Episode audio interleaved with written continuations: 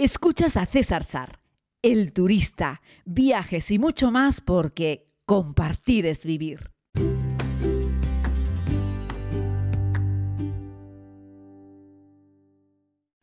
Saludos a todas y a todos, querida comunidad.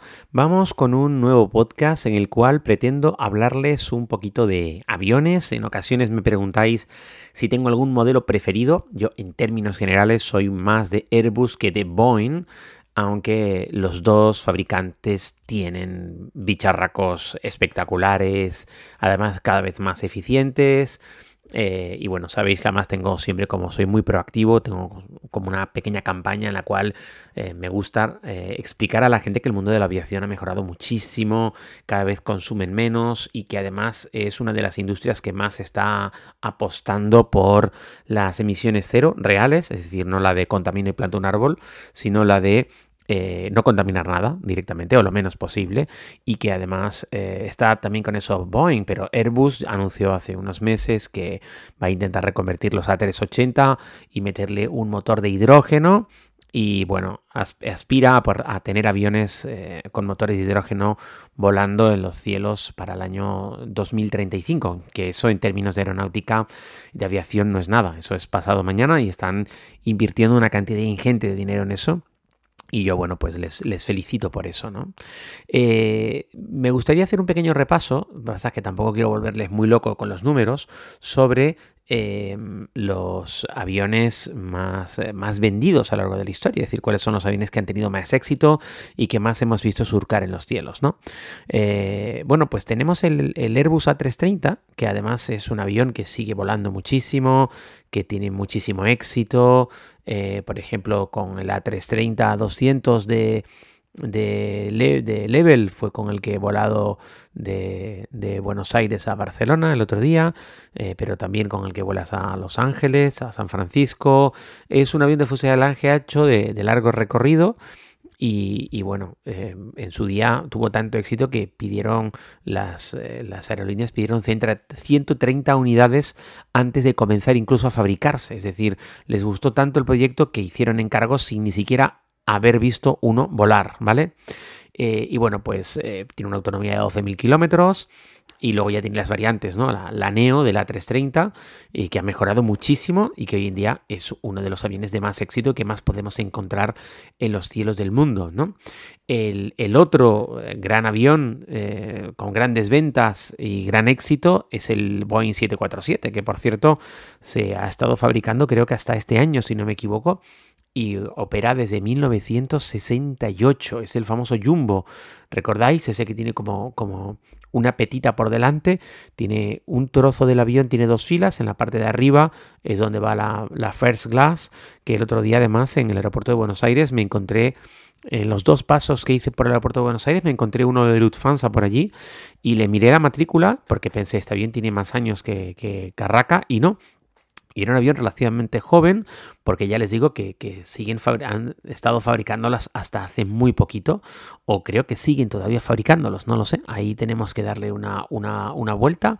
Y además eh, los hizo muy famosos en su día la desaparecida Panam, que fue la primera en meter los 747 y en hacer los vuelos intercontinentales con ellos, ¿no? Y bueno, de este avión también se vendieron un montón de unidades, más de 1500 o 1600 unidades, ¿no?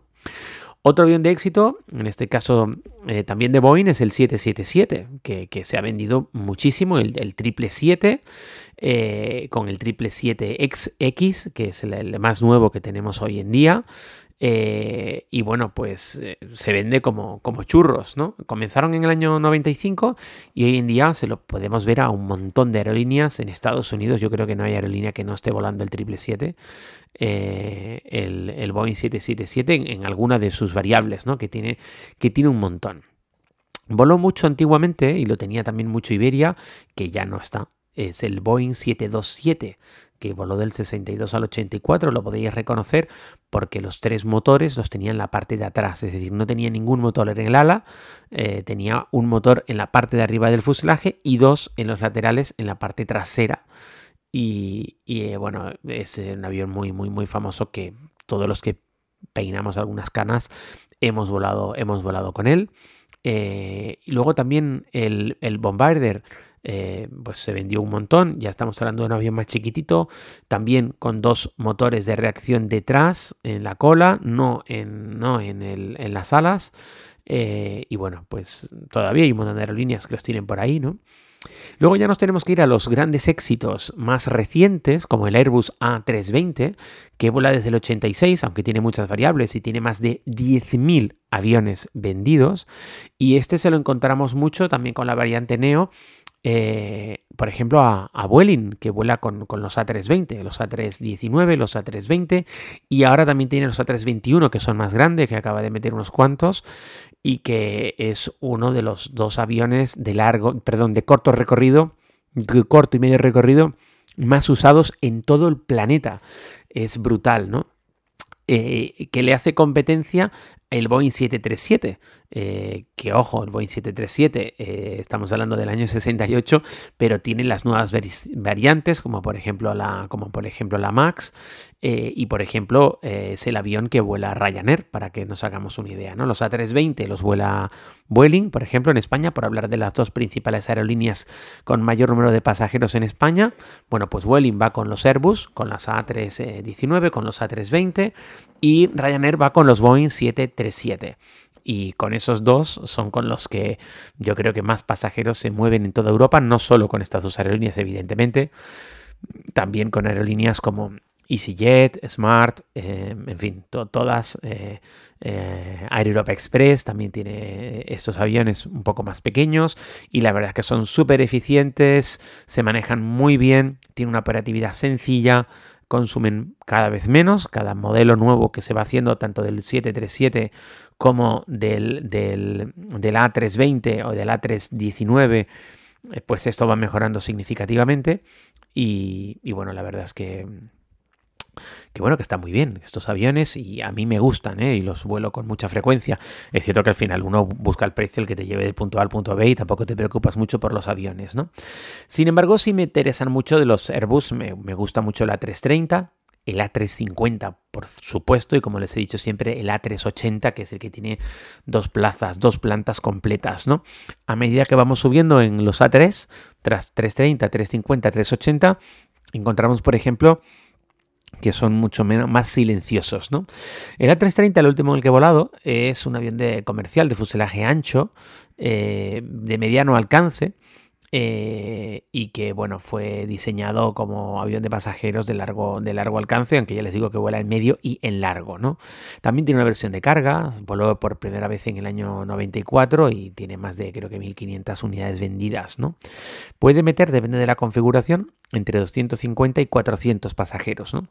Pero bueno, lo normal que uno suele encontrar en estos aviones son 290 pasajeros, 310, depende de, la aerolínea que los esté volando y si le mete first, o sea, si le mete business y turista, o si le mete business, eh, turista premium y turista, o si solamente le mete turista y premium, bueno, ahí depende de la configuración. Ahí eso lo que lo marca, porque los asientos de turista vamos todos como churros, vamos uno detrás de otro. Lo que suele marcar la diferencia es si en, en, esa configuración estás metiendo más o menos business. Pero ya te digo, podría caberte hasta 400 pasajeros, pero no conozco ninguna aerolínea que meta 400 pasajeros en una 330 de ninguno de sus modelos. ¿no? Y bueno, luego tenemos el, A3, el A350 que es una, una, una evolución de la, de la A350. También tiene varias configuraciones, 270, 410. Fijaos que aquí ya parte de 270, ya sí estamos hablando de un avión que suele meter más de, de 300 pasajeros en prácticamente todas las, perdón, todas las configuraciones. Y lo que ha hecho con este A350 es bajar el nivel de ruido, bajar mucho eh, el, la eficiencia con respecto al combustible y tiene un diseño mucho mejor, unos materiales de construcción mucho más ligeros, eh, con, un mucho, eh, con un desarrollo mucho más avanzado que el A330, que el histórico A330, que aún así tiene evidentemente eh, varias, varias versiones. ¿no? Así que bueno, podríamos decir que las aerolíneas pues están muchas de ellas metiendo la A330 porque incluso es más barato, eh, bueno, es más barato, incluso no, es más barato para comprarlo, llevan ya muchos años volando. Quienes ya tienen un poco más de pasta, eh, y quieren meter unos cuantos pasajeros más o necesitan meter más pasajeros en cada trayecto, están en la 350, ¿no? Perdón, encontramos muchos A350 en Qatar, en, en, en, Flight, en, en Dubai, en Emirates, en todos estos encontramos muchos A350 y en estos son los que encontramos los A380 también, ¿no?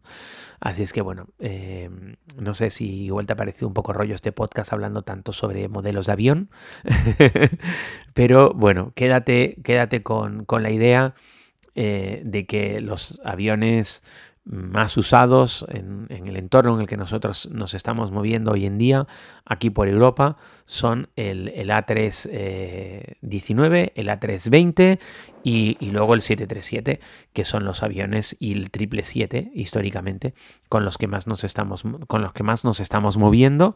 Eh, y que son esas rutas de corto alcance que hacemos eh, pues con los A319, los A320, los A320 Neo, ahora los A321 también, que son un poquito más grandes, y los equivalentes en, Boeing. ¿no? Son los aviones de más éxito para el, corto y medio recorrido y a partir de ahí pues ya tenemos los en Airbus los A330, los A350 y los A380, que muchas aerolíneas los habían aparcado y los están recuperando todos porque la demanda de pasajeros es tan brutal que están volviendo a desempolvar, como les he contado en algún podcast, los aviones de más ancho fuselaje y de mayor capacidad también son los más los que menos ruido hacen.